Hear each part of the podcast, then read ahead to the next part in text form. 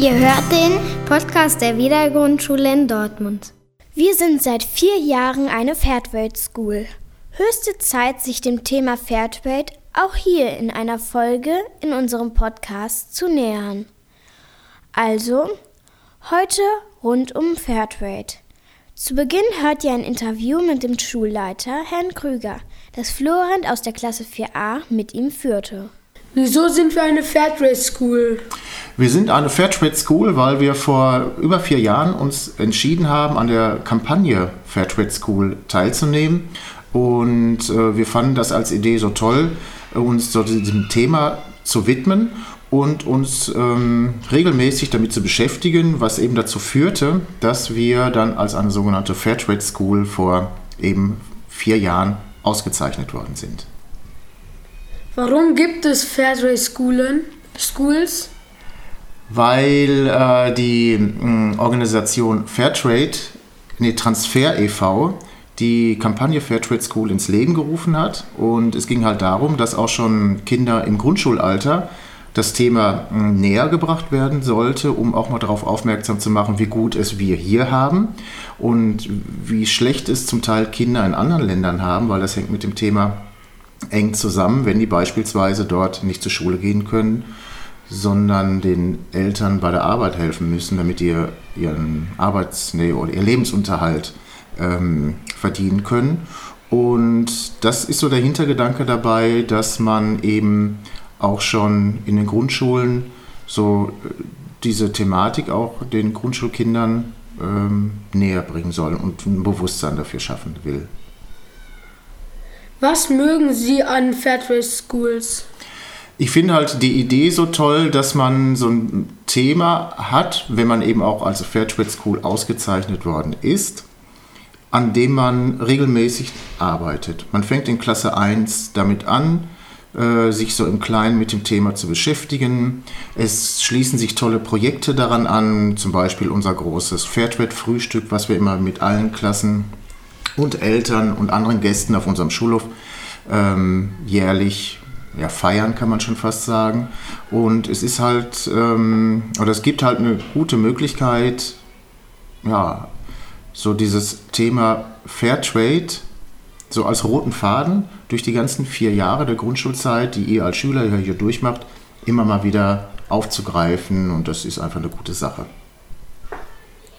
Welches Fairtrade-Produkt mögen Sie am meisten? Also ich persönlich kaufe am meisten Fairtrade Kaffee. Und es ist tatsächlich so, dass ich das auch erst seit eben vier Jahren mache, weil ich selber auch mein Bewusstsein entsprechend so in die Richtung geschärft habe, dass ich auch dann im privaten Bereich angefangen habe, verschärfter darauf zu achten, auch Fairtrade-Produkte zu kaufen, die, ähm, die es auch im normalen Supermarkt mittlerweile sogar äh, zu kaufen gibt. Und da bin ich, ich zuallererst natürlich über den Kaffee gestolpert und den kaufe ich auch regelmäßig. Welches Fairtrade-Produkt mögen Sie nicht so gerne? Wir können ja mal kurz überlegen, was es für Fairtrade-Produkte gibt. Es gibt den Kaffee, es gibt die Schokolade, es gibt die Säfte, die Blumen. es gibt die Blumen, genau, die, die Rosen, die Fairtrade-Rosen. Also da kann ich für jede Produktgruppe sagen, dass da keine dabei ist, die ich nicht mag. Gut, die Rosen essen wir nicht, aber äh, Blumen als solches mag ich. Also insofern ähm, würde ich sagen, dass ich alle Fairtrade-Produkte, die es gibt, im Grunde mag. Wer hat Sie dazu gebracht, dass Sie eine Fairtrade School haben wollten? Ähm, das war eine Kollegin, Lehrerin aus unserem Kreis, und zwar die Frau Multmeier. Die Frau Multmeier ist damals äh, in einer Lehrerkonferenz an uns herangetreten, an uns Lehrer, oder hat uns darauf aufmerksam gemacht, dass es eben diese Kampagne Fairtrade School von Transfer e.V. gibt, die damals eben vor über vier Jahren ins Leben gerufen worden ist und hat angeregt, ob wir daran nicht teilnehmen wollen. Und wir waren alle, sage ich mal, Feuer und Flamme direkt, alle Lehrer, und haben gesagt, das probieren wir. Wir wollen eine Fairtrade School werden. Und das ist uns dann auch in relativ kurzer Zeit dann gelungen und sind eben ausgezeichnet worden. Und wir müssen jetzt alle zwei Jahre beweisen, dass wir auch nach wie vor uns dieser Thematik weiterhin mit euch Schülern und Schülerinnen widmen. Und dann bekommen wir diese Auszeichnung wieder aufs Neue. Und wir hoffen jetzt bald äh, im April, das ist äh, nächsten Monat, wieder die Auszeichnung dann mittlerweile zum dritten Mal bekommen zu können. Und danke für das Interview. Sehr gern, bitteschön.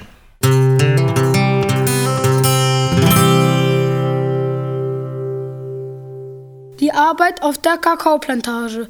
Patrick ist ein Junge und er ist neun Jahre alt. Er lebt mit seinen kleinen Geschwistern und mit seinen Eltern in einer einfachen Hütte in Afrika. Jeden Tag um 5 Uhr geht er einen langen Weg zur Kakaoplantage.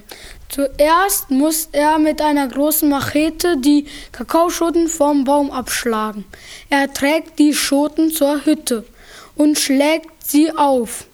Danach löst Patrick die Kakaobohnen aus den Schoten und er legt die Kakaobohnen auf die Bananenblätter um sie zu trocknen. Nach dem Mittagessen, das aus ein paar Bananen besteht, packt er die Kakaobohnen in ein paar Säcke. Patrick trägt die Kakaobohnen zum Markt, um sie zu verkaufen. Er bekommt für einen ganzen Sack nur sehr wenig Geld. Er wünscht sich eine bessere Hütte und dass er nicht arbeiten muss, sondern dass er zur Schule gehen kann. Eines Tages hört sein Vater von dem Zusammenschluss der Kakaobauern. Sie wollen ihre Ernte an den fairen Handel verkaufen, weil sie dann mehr Geld bekommen und Patrick zur Schule gehen kann. Die ganze Familie hofft, dass sie besser leben können.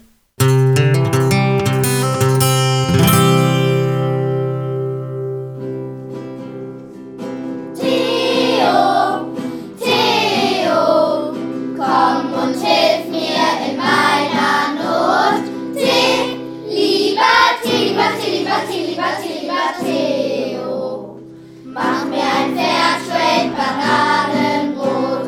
Ich komm halb vor Hunger um. Mach mir ein Fairtrade Bananenbrot. Egal ob sie gerade